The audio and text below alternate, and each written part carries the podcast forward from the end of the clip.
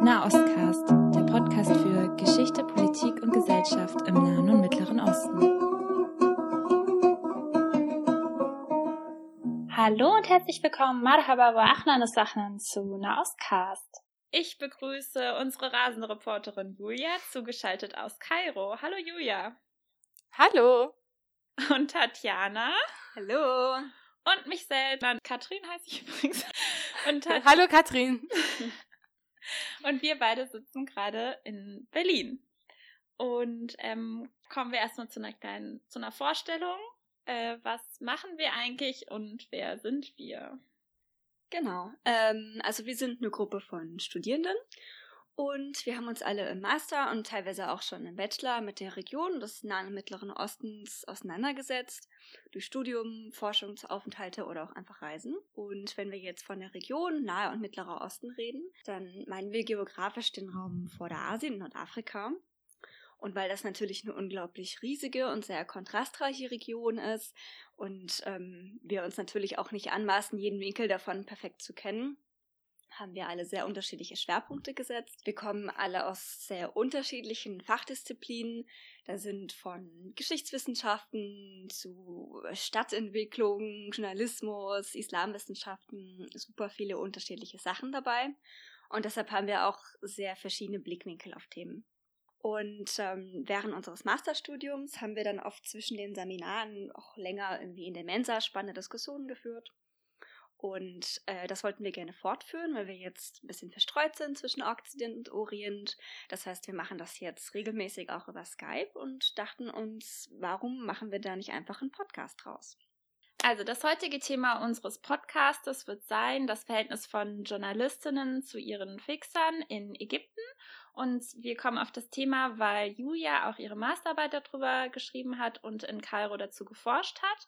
Julia ist äh, Journalistin und arbeitet auch in Kairo und als erstes wäre die Frage, Julia, ähm, was war deine, dein Forschungsansatz und wie bist du auch ausgerechnet auf Ägypten gekommen? Warum hast du dir nicht irgendein anderes Land ausgesucht? Ich wollte generell die Beziehung zwischen Auslandskorrespondentinnen und Auslandskorrespondenten mit Vermittlern ähm, erforschen, weil wenn Auslandskorris äh, in ein Gebiet reisen oder dort auch für längere Zeit stationiert sind und arbeiten, ähm, dann brauchen sie zwingendermaßen Kontakte, um äh, Geschichten zu schreiben und eben zu recherchieren. Und sie brauchen natürlich äh, das Gut eines jeden Journalisten und Journalistin Informationen. Und diese Informationen bekommen sie über lokale Mitarbeiterinnen und Mitarbeiter, eben die sogenannten Vermittler bzw. Fixer oder Stringer im Fachjargon genannt. Und das wollte ich erforschen und das wollte ich für den Nahen Osten erforschen, beziehungsweise für Westafrika oder äh, Nordafrika, äh, Westasien oder Nordafrika. Und ähm, ich bin auf Ägypten gekommen, weil hier einfach der Hotspot für Auslandskorrespondenten und Auslandskorrespondentinnen ist. Gerade aufgrund der, der Revolution. Ähm, das hat sicher so seinen Teil dazu beigetragen, dass Ägypten auch für, für deutsche, äh, deutsche Medien interessant wurde und da auf einmal eine hohe Nachfrage war. Und ähm, auch heute noch viele Auslandsstudios, zum Beispiel von äh, der ARD oder der DPA eben in Kairo sind. Okay, also du hast uns jetzt erstmal so den Begriff erklärt, was sind Fixer, also Vermittler, mhm. ähm, Informanten, könnte man ja auch, also, ne, die die Journalisten da ähm, auch heranführen. Und was mich natürlich so als erstes interessieren würde oder fragen würde, okay, wie geht man, also wie ist die Vorgehensweise? Also du kommst dann dahin und ähm, was machst du dann? Also wie kommst du an die Leute da dran? Wie, du hast ja dann Interviews geführt, wie bist du zu den Kontakten gekommen? Also ich dachte erstmal, das wird gar nicht so einfach, an Kontakte zu kommen, weil eben in Ägypten natürlich die Pressefreiheit auch eingeschränkt ist und das Thema vielleicht auch ein bisschen sensibel ist. Ähm, und natürlich auch die, die Vermittler eher nicht so genannt werden möchten oder vielleicht auch gar nicht gewillt sind, darüber zu reden. Das Gegenteil war der Fall. Es war eigentlich relativ einfach, an Leute zu kommen. Ich habe ein bisschen per Schneeballsystem gesucht. Also ähm, ich bin auf äh, Partys gegangen. Ich, als ich eine Wohnung äh, gesucht habe, zum Beispiel, habe ich eine freie, freie Journalistin getroffen per Zufall und die hat mir dann den Kontakt zu ihrem Vermittler gegeben. Und mit dem habe ich dann auch mein erstes Interview gemacht. Und naja, die kennen sich natürlich auch untereinander und ähm, ja, Netzwerken. Und wenn man einmal in diesem Netzwerk drin ist, dann hat man relativ gute Karten, dann auch quasi selber weiter vermittelt zu werden und die Informationen zu bekommen. Und von daher ging das relativ einfach, die Leute zu, zu finden. Ich habe dann natürlich auch Kontakt mit Journalistinnen und Journalisten aufgenommen, die ich kannte, so gesucht und in meinem Kontaktkreis, Freundeskreis. Und das hat ganz gut geklappt. Ähm, also läuft das dann auch unter den Auslandskorris und den Vermittlern dann auch auf die gleiche Art und Weise? Genau, es ist schon sehr informell, das System. Man kann sagen, es gibt zwei Arten von, von Vermittlern, grob. Es gibt einmal die sogenannten Stringer, die für Nachrichtenagenturen arbeiten und eben im tagesaktuellen Geschäft sind die liefern mehr Informationen und ähm, Fakten, die dann geprüft werden müssen. Also die sind wirklich als Quelle an sich anzusehen und eben als ja klassische journalistische Informanten. Und dann gibt es die ähm, Fixer, die sogenannten Fixer. Ich mag den Begriff nicht so ganz, deswegen rede ich lieber von lokalen Vermittlern. Ähm, dazu komme ich vielleicht auch später nochmal. Fixer geht davon aus, dass äh, die nur eine Geschichte fixen und ich bin zu dem Schluss gekommen, dass diese Vermittler noch viel mehr machen, als einfach nur ein, zwei Kontakte ranzuschaffen ähm, und dass sie tatsächlich auch essentiell für manche Geschichten sind.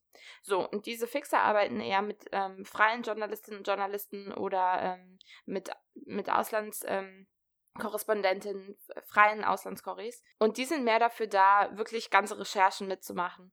Zwischen den zwei gibt es einen Unterschied im, im Verhalten oder wie man, wie man sich kennt. Also die freien, prinzipiell oder generell die freien Journalisten sind schon eher auf einer freundschaftlichen Basis ähm, mit ihren Vermittlern unterwegs. Also dieses Kontakte beschaffen und ähm, vielleicht sprachlich auch auszuhelfen und eben vermitteln, das hört sich ja eigentlich erstmal so ne, nach einem ganz netten äh, Job an. Ich habe ähm, schon den Begriff Fixer das erste Mal gehört, als ich im Nordirak in den kurdischen Gebieten war weil ähm, und kannte den Begriff vorher auch nicht und ich meine gut klar, dass man irgendwie da Kontakte als Journalist oder Journalistin vor Ort hat, ist ähm, klar, aber wusste nicht, dass es so ein feststehender Begriff Fixer oder Stringer ist und ähm, bin da zufällig irgendwie auf äh, einen Journalisten mit seinem Fixer eben getroffen, einen amerikanischen Videojournalisten.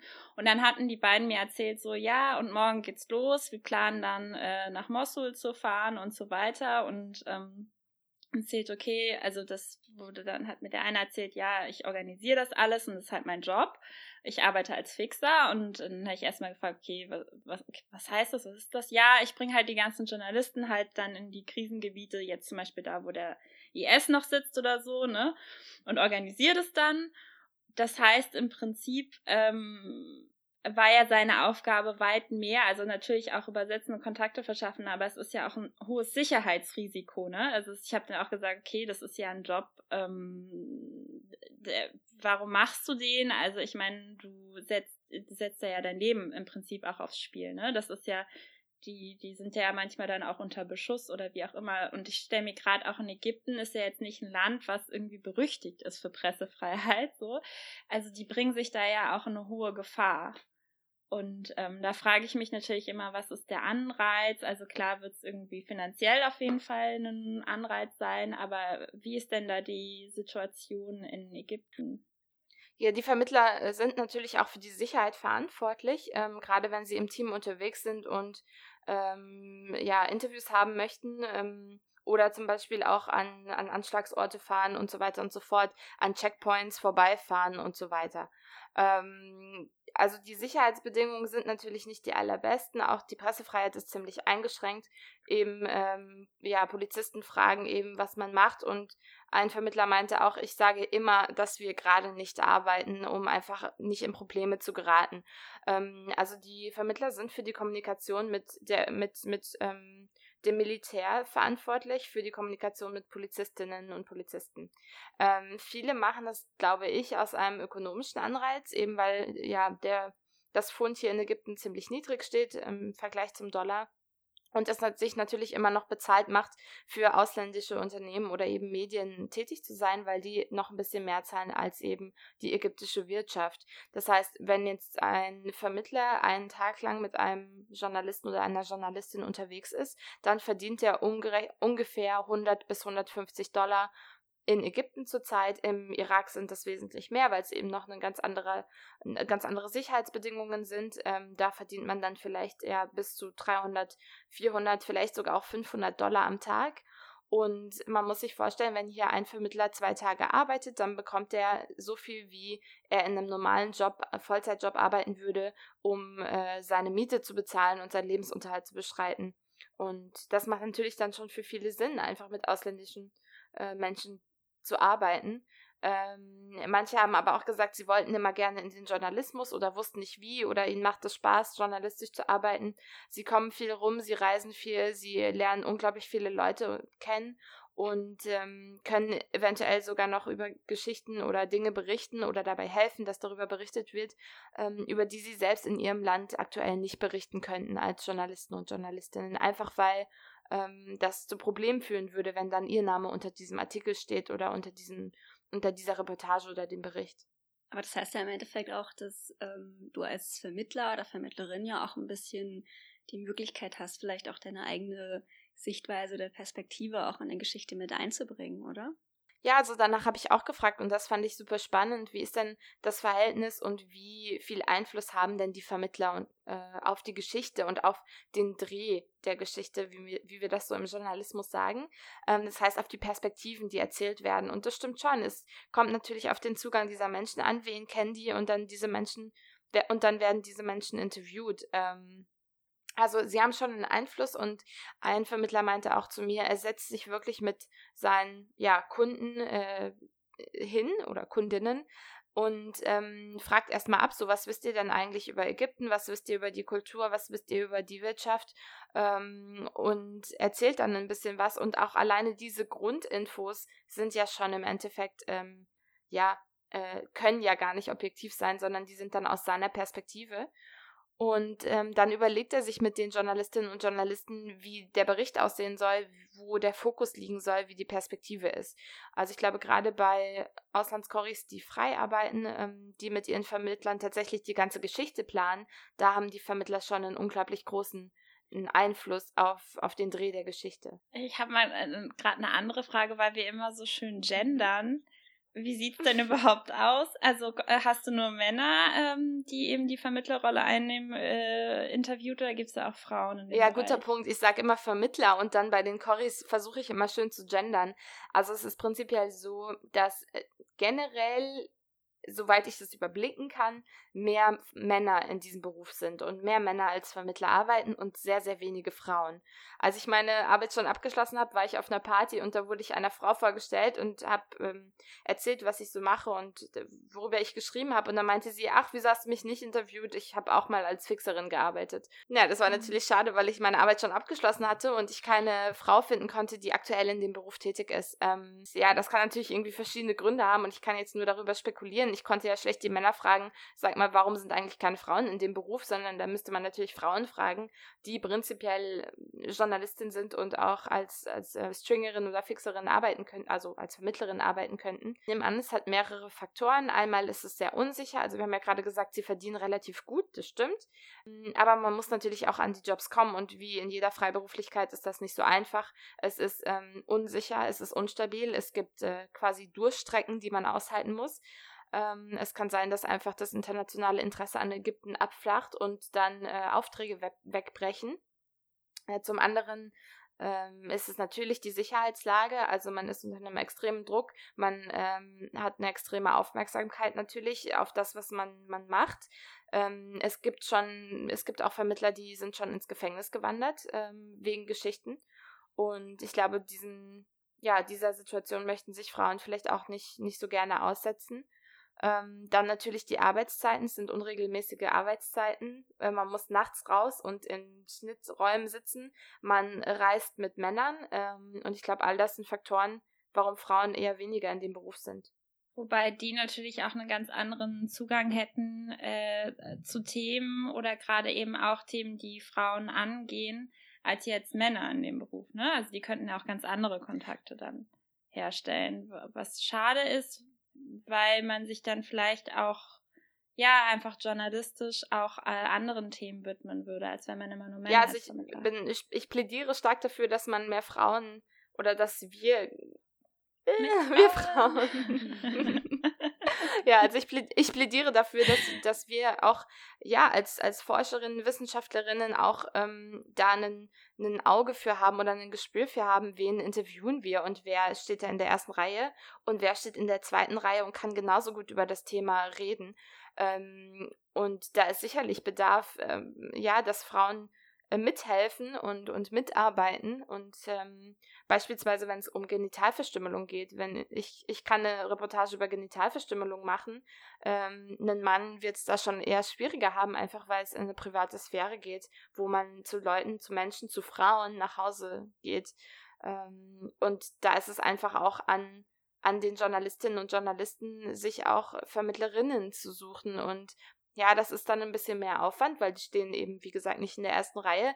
Aber die gibt es. Also es gibt Journalistinnen und die sind wirklich sehr, sehr gut. Und ich kenne viele Journalistinnen, die hier in Ägypten arbeiten und sehr heikle Themen äh, ansprechen. Beis beispielsweise Transgender in, in Ägypten oder, ähm, ja, wie gesagt, Genitalverstümmelung äh, sehr viele sozialkritische Themen, die vielleicht eher auf der Strecke bleiben. Das hat ja im Prinzip eigentlich alles ähm, mit Vertrauen zu tun. Ne? Also das sind ja alles, was du beschrieben hast, das sind ja sehr informelle Strukturen, wie jetzt Auslandskorris und diese Vermittler oder ja, in besonderen Fällen Vermittlerinnen dann arbeiten. Es basiert ja irgendwie alles auf einer Vertrauensbasis. Und genau darum geht es ja im Prinzip. Ähm, wie, wie, siehst du das denn? Also so im Sinne, da kann man ja auch vielleicht von einem Machtverhältnis sprechen. Also wie würdest du sehen, wer hat denn da eigentlich welche Rechte, Pflichten, wie ist das Machtverhältnis in, in dieser Beziehung?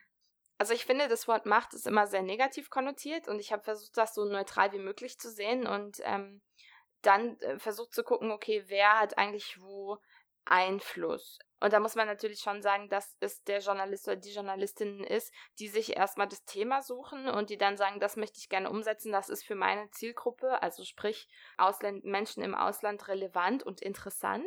Und die natürlich so erstmal den Schwerpunkt der Berichterstattung setzen und die sich natürlich dann auch ähm, darum kümmern, wer arbeitet jetzt mit mir als Vermittler zusammen. Das heißt, die sind wirklich Auftraggeber und die bezahlen natürlich am Ende des Tages dann auch die, die Vermittler. Äh, man muss aber auch sagen, dass die Vermittler sehr viel Macht haben, wenn es dann tatsächlich darum geht, die Geschichte umzusetzen und sehr viel Einfluss, eben wie schon gesagt, weil sie Kontakte haben und weil sie in ihrem Umfeld versuchen, die Geschichte umzusetzen. Das heißt, in, in ihrem Umkreis oder mit in, mit in ihrer Sphäre recherchieren und da den Zugang zu haben und natürlich auch das kulturelle Wissen vorhanden ist und, und das, das Hintergrundwissen, von dem dann auch Journalisten und Journalistinnen profitieren.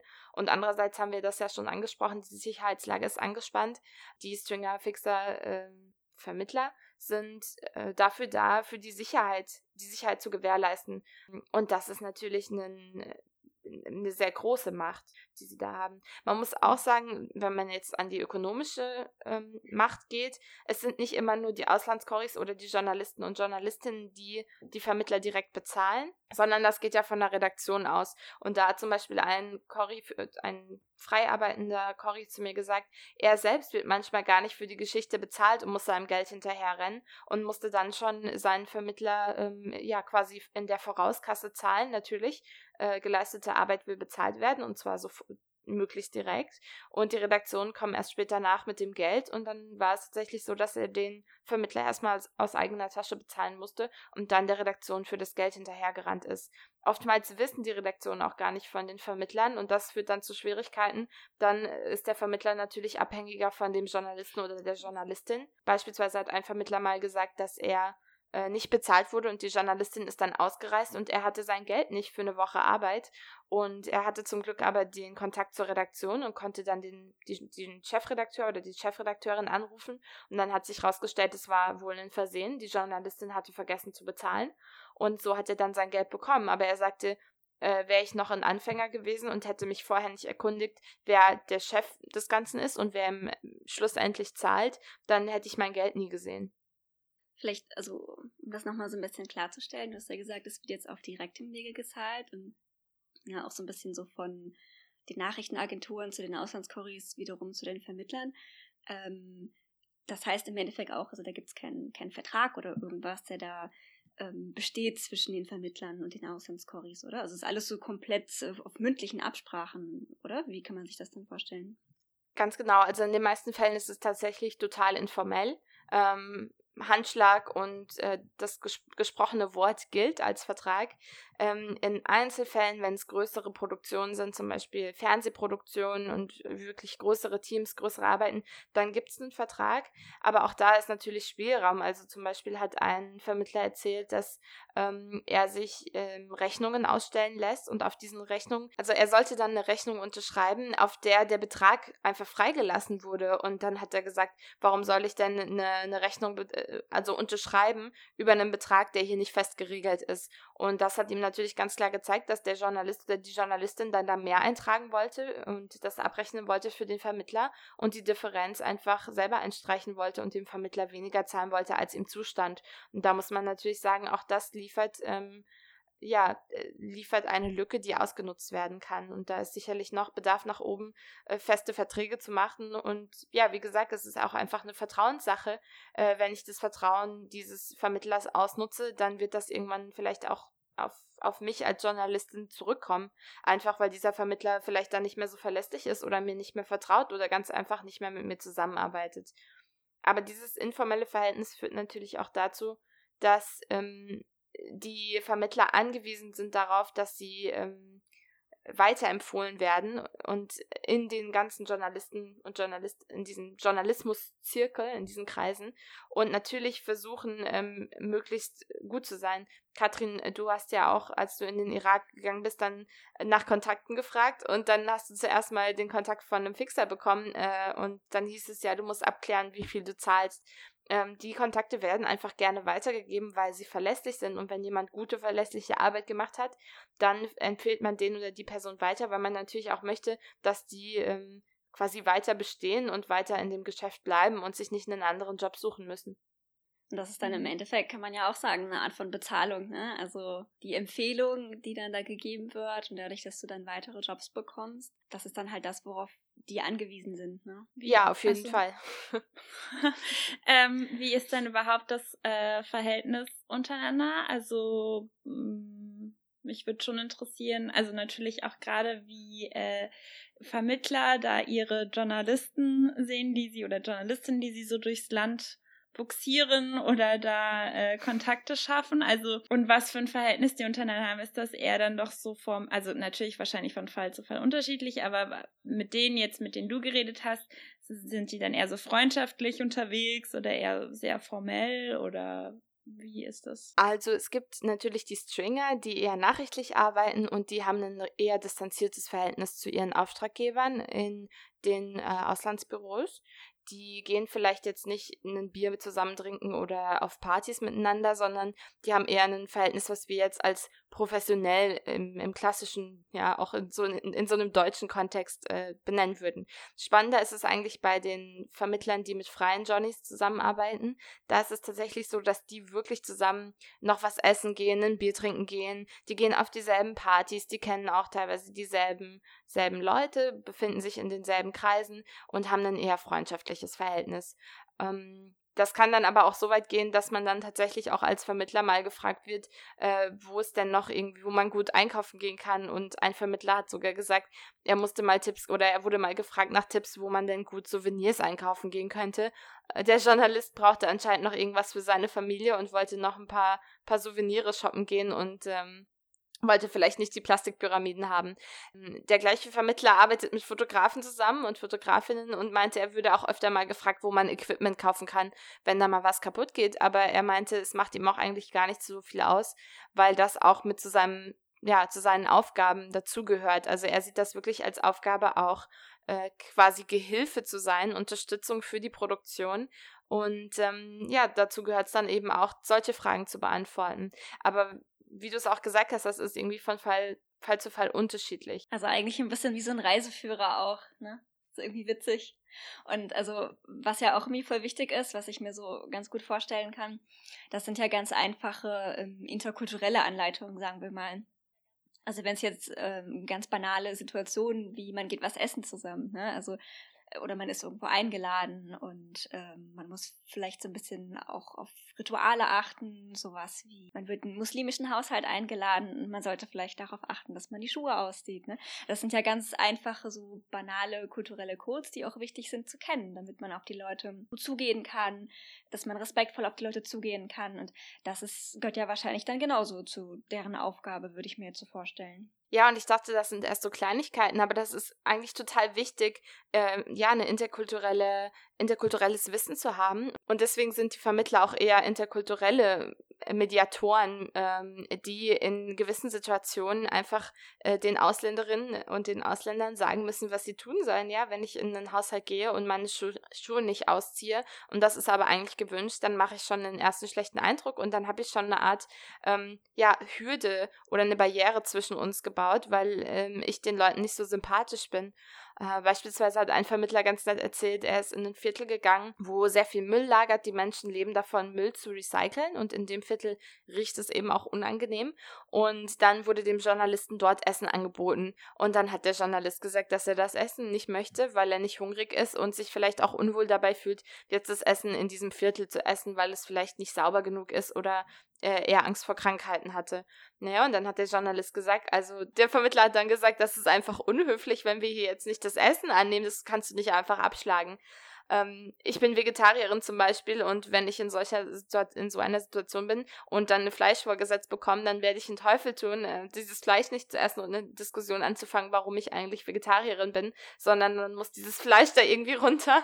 Ähm, und solche Situationen ergeben sich und in den Situationen ist es super hilfreich, jemanden zu kennen, jemanden zu haben, der oder die sagt, ja, was, was man dann machen soll. Einfach kulturelle Sensibilität, auch wenn es um Empathie geht. Also ein Vermittler sagte, ähm, es gab einen Anschlag auf eine koptische Kirche und dann ist er mit seinem äh, Auftraggeber, seiner Auftraggeberin dorthin gefahren und dann war die Frage, ja, wie fühlen Sie sich denn? Und ähm, die Frau hatte gerade ihr Kind bei dem Anschlag verloren und hat geweint und dann sagte der Vermittler so, wir können jetzt hier nicht die harten journalistischen Fragen stellen, wir müssen der Frau ein bisschen Raum geben und wir müssen Empathie zeigen und wir müssen hier auf einer gefühlvollen Ebene arbeiten. Ähm, das gilt sicher im, im Journalismus allgemein, aber natürlich sagte er auch, ich kann empathischer sein als, als jeder äh, Ausländer, weil ich die Situation kenne, ich, mhm. ich kenne die Leute ähm, und ich habe dieselbe Sprache und ich kann Wörter finden, die Ausländer so nicht finden könnten. Also du hast uns ja jetzt eigentlich ganz gut ähm, so einen Überblick darüber gegeben, auch so eine Einsicht, ähm, was ich total spannend finde, wie eben Auslandskorrespondenten und Korrespondentinnen arbeiten, wie sie sich Informationen beschaffen und eben auch diesen Unterschied zwischen Fixern und Stringern und warum du auch generell lieber das Wort ähm, Vermittler benutzt.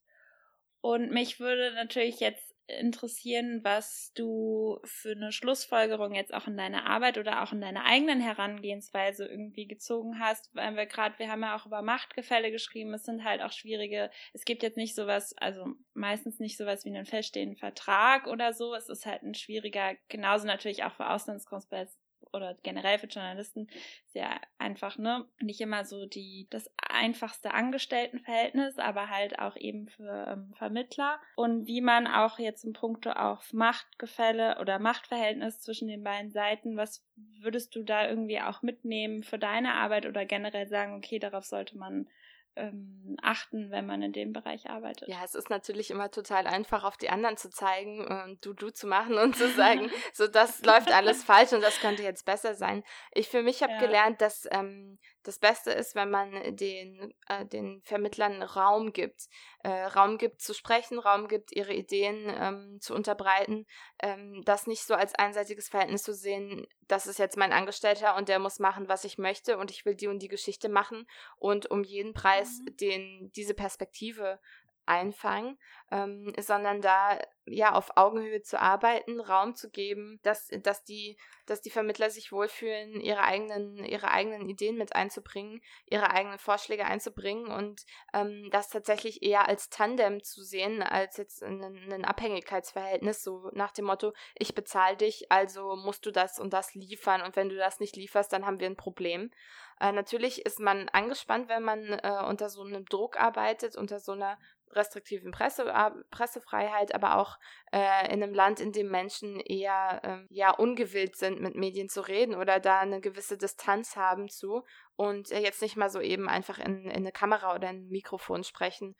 Und ich glaube, was uns wirklich weiterbringt im Journalismus, ist, ähm, dass man sagt, wir arbeiten auf äh, internationaler Ebene global mehr zusammen. Ja, es gibt da diesen es gibt da so, so einige Begriffe. Ähm, kollabor kollaborativer Journalismus ist so ein Begriff, den ich ganz gerne mag, einfach weil es mhm. Journalismus auf Augenhöhe ist. Wir sind zwei Journalisten, Journalistinnen, die im Team zusammen rausgehen. Wir haben ein Ziel und das kann sich natürlich verändern und wir beide arbeiten daran, dass wir jetzt hier eine gute Geschichte rausholen.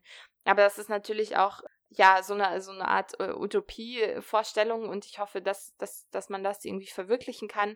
Ich glaube, wie man das verwirklichen kann, ist tatsächlich Vertrauen aufzubauen. Diese Freundschaftsbasis ist wichtig, dass man sich gegenseitig äh, gut versteht, auf die Bedürfnisse des anderen eingeht, Empathie zeigt und ich glaube, dann kann man auch richtig gute Geschichten machen zusammen, von denen auch beide was haben. Äh, eine andere Möglichkeit wäre, dass der Vermittler selbst, wenn er oder sie als äh, Journalist, Journalistin arbeitet, dass sie auch Auftraggeber haben, denen sie diese Geschichte verkaufen können, einfach um das äh, ökonomische Verhältnis ähm, da so ein bisschen auszugleichen. Ja. Ja.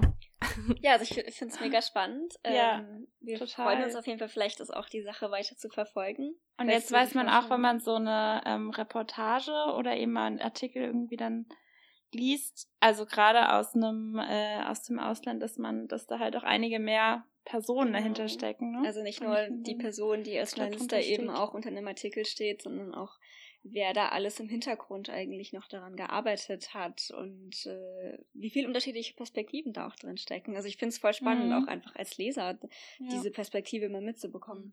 Was man vielleicht noch sagen kann, wir denken, oder ich dachte zuvor, naja, die Ägypter haben eben einen guten Zugang zu Ägyptern, aber auch da ist es wie in jeder Gesellschaft so, dass äh, die natürlich verschiedene Zugänge haben und äh, die einen besser mit den Ärmeren reden können, die anderen besser mit der reicheren Schicht reden können. Und auch mhm. das irgendwie mitzudenken, dass nicht jeder den gleichen Zugang hat. Und das fand ich eigentlich äh, am spannendsten zu sehen, dass die Ägypter selber gesagt haben, dadurch, dass ich als Vermittler arbeite, habe ich einen guten Überblick über unsere eigene Gesellschaft oder einen guten Einblick in unsere eigene Gesellschaft und kenne unglaublich viele Menschen mit den unterschiedlichsten sozioökonomischen, soziokulturellen Hintergründen. Ja, also im Prinzip hat es ja dann auch wieder was mit Klasse zu tun. Ne? Also so, zu welchen Menschen aus welcher Schicht hast du den Zugang? Und wenn du jetzt als ägyptischer Journalist aus der Mittelschicht hast du vielleicht einen besseren Zugang zu Leuten, die aus einer ähnlichen Bildungsschicht kommen, als jetzt vielleicht ja, im Journalismus. Abhängig von der gesellschaftlichen Schicht, aus der du kommst und auch vielleicht von der Bildung, die du erfahren und geprägt. hast oder auch welche Sprachen du sprichst, geprägt bist, hast du ja auch unterschiedlichen Zugang zu Schichten. Genauso auf der anderen Seite könnte ich mir vorstellen, wenn jetzt zum Beispiel ägyptische Politiker oder sowas, vielleicht haben die dann auch mehr Lust, sich mit westlichen Journalisten zu unterhalten. Das hat vielleicht auch ein gewisses Prestige. Also ja. ist immer so diese Frage, so zu, zu welchen Menschen, zu welchen Schichten hast du selber ähm, Zugang? Das kann ja dann auch stark variieren innerhalb der ägyptischen Gesellschaft. Naja, man, man, ja. man muss, also, man muss natürlich sagen, dass Journalismus ähm, etwas ist in, in Deutschland oder in Ägypten, dass man sich auch irgendwo leisten muss und dass natürlich viele Mittelschichtsägypter in diesem Beruf sind, einfach weil die sich das eher leisten können und auch die Vermittler jetzt nicht aus die Ärmsten der Ärmsten sind, äh, nicht, nicht zwangsläufig. Einer kam aus der Mittelschicht und meinte, ich kann das auch nur machen, weil ich Kontakte habe und weil mein Familienname auch ein Name ist und äh, die werden den Teufel tun, irgendwie mir was, mir was anzutun. Ich weiß nicht, ob das so stimmt, aber äh, ja, man muss sich das leisten Kommt können. drauf an, wahrscheinlich, wie weit er geht. Ja. Ne? Also äh, ich glaube, dann mhm. schützt doch irgendwann der Name nicht mehr. Ja, das stimmt. Ja, das ist wahrscheinlich immer so die Frage, ne? wo mhm. sind die mhm. eigenen Grenzen? Also. Ja, aber das, ich denke mal schon, dass die Leute, die in dem Bereich arbeiten, das auch ganz genau wissen, so, ne? Und mit diesem, mit diesem negativen Fazit verabschieden wir uns aus dieser Folge und jetzt gehen wir alle heulen, weil die Welt so scheiße ist. Nee. Nein, also ich finde, man kann da super viel Positives rausziehen. Es ist total wichtig, die Hintergründe zu kennen ne? und, und diese, diese Erkenntnis zu gewinnen, wie ist das Verhältnis und auch, wie du schon gut gesagt hast, wie kann man selber ähm, reflektieren, seine eigene Arbeit und seinen eigenen Zugang zu Vermittlern, Vermittlerinnen, die Gender-Perspektive ein bisschen zu stärken. Das wäre natürlich super schön. ja, und wir freuen uns voll, da auch ein bisschen mehr vielleicht drüber zu berichten. Vielleicht hast du noch äh, Lust daran, weiter zu forschen. Wolltest ja? du noch eine Doktorarbeit darüber schreiben, Julia? Stille. Ist weg. Verbindung ist weg. ist vielleicht gar kein schlechter Schluss. Ja. Ja, Interesse daran weiter zu forschen. Ja, wartet Okay. auf meine Ja, wir sind Doktorarbeit. gespannt. Dann in der nächsten Podcast-Folge. Ja. Genau. Mehr zu dem Thema, Ähm, Teil 2. Ja, dann wünschen wir euch jetzt erstmal den Hörern und Hörerinnen, wo auch immer ihr gerade seid, noch einen super schönen Tag. Egal in welcher Zeitzone oder Region ihr euch befindet. Ich hoffe, es hat euch gefallen. Oder welche Internetverbindung ihr habt. das Genau. ist auch sehr wichtig. Ja. Hoffentlich eine bessere. ja, und dann, wir freuen uns wie immer über konstruktive Kritik und Destruktive Kritik nehmen wir nicht. über, ja genau, konstruktive Kritik, über welches Thema äh, ihr uns gerne mal reden hören würden wolltet. Jetzt wahrscheinlich nicht mehr. Ich benutze sehr gerne den Konjunktiv. Okay, ja, lassen wir es gut sein für heute. Wir ich. dich nur noch konjunktiv drin ab heute. Ja, ja, dann äh, tschüss, liebe Julia und ähm, Tatjana. Und genau. ich verabschiede mich auch. Ja, ja wir hören voneinander. Macht's gut. ja. Tschüss. Nahostcast, der Podcast für Geschichte, Politik und Gesellschaft im Nahen und Mittleren Osten.